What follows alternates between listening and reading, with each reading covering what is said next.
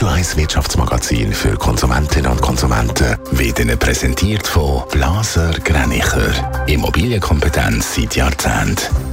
blasergreinicher.ch Dave Burkhardt. Krankenkassenprämien sind für Schweizerinnen und Schweizer in diesem Jahr die grösste Sorge. Zusammen mit dem Thema Gesundheit liegen Krankenkassen an der Spitze vom neuen Sorgenbarometer von der Credit Suisse.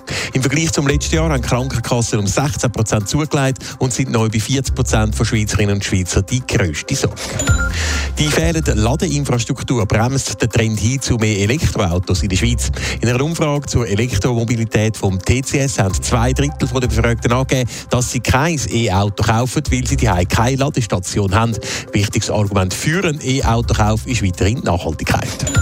Der Gründer von der Kryptobörse Binance, der Changpeng Shao, bekennt sich wegen Finanzmanipulation und Geldwäscherei schuldig.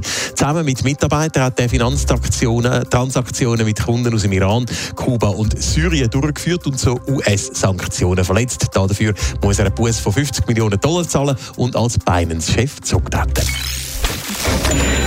Chat-GPT-Entwickler OpenAI geht es im Moment runter und drüber. Erst letzten Freitag ist der CEO Sam Altman entlassen worden. Jetzt ist er offenbar schon wieder da, Dave Burkhardt. Ja, der Sam Altman der kehrt als CEO zurück zu OpenAI. Das hat das Unternehmen heute Morgen Schweizer Zeit auf dem Nachrichtendienst X mitteilt. Man hätte mit dem Sam Altman eine Einigung können erzielen Außerdem wird auch der Verwaltungsrat von OpenAI neu aufgestellt. Letzte Woche ist es bei OpenAI zum Knall gekommen. Das 38-jährige KI-Genie Altman hat müssen gehen. Laut Vorstand hat das Vertrauen in seine Fähigkeiten gefehlt, dass er OpenAI weiter könnte leiten. Außerdem sind Führungskräfte auch der Ansicht gewesen, dass Sam Altman Software mit künstlicher Intelligenz und mit einem zu kommerziellen Ansatz will auf den Markt bringen. Jetzt hat offenbar also schon wieder ein Umdenken stattgefunden. Die schnelle Rückkehr von Sam Altman zu OpenAI dürfte vor allem Microsoft ärgern. Microsoft ist zwar als Investor bei OpenAI auch mit dabei. Nach der Entlassung hätte man Sam Altman aber gern zu sich selber ins Boot geholt.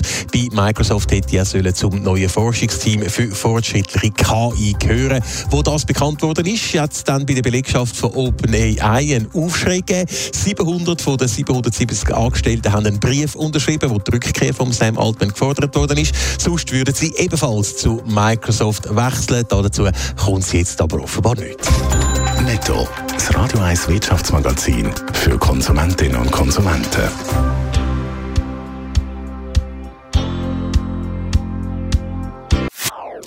Das ist ein Radio 1 Podcast. Mehr Informationen auf radio1.ch.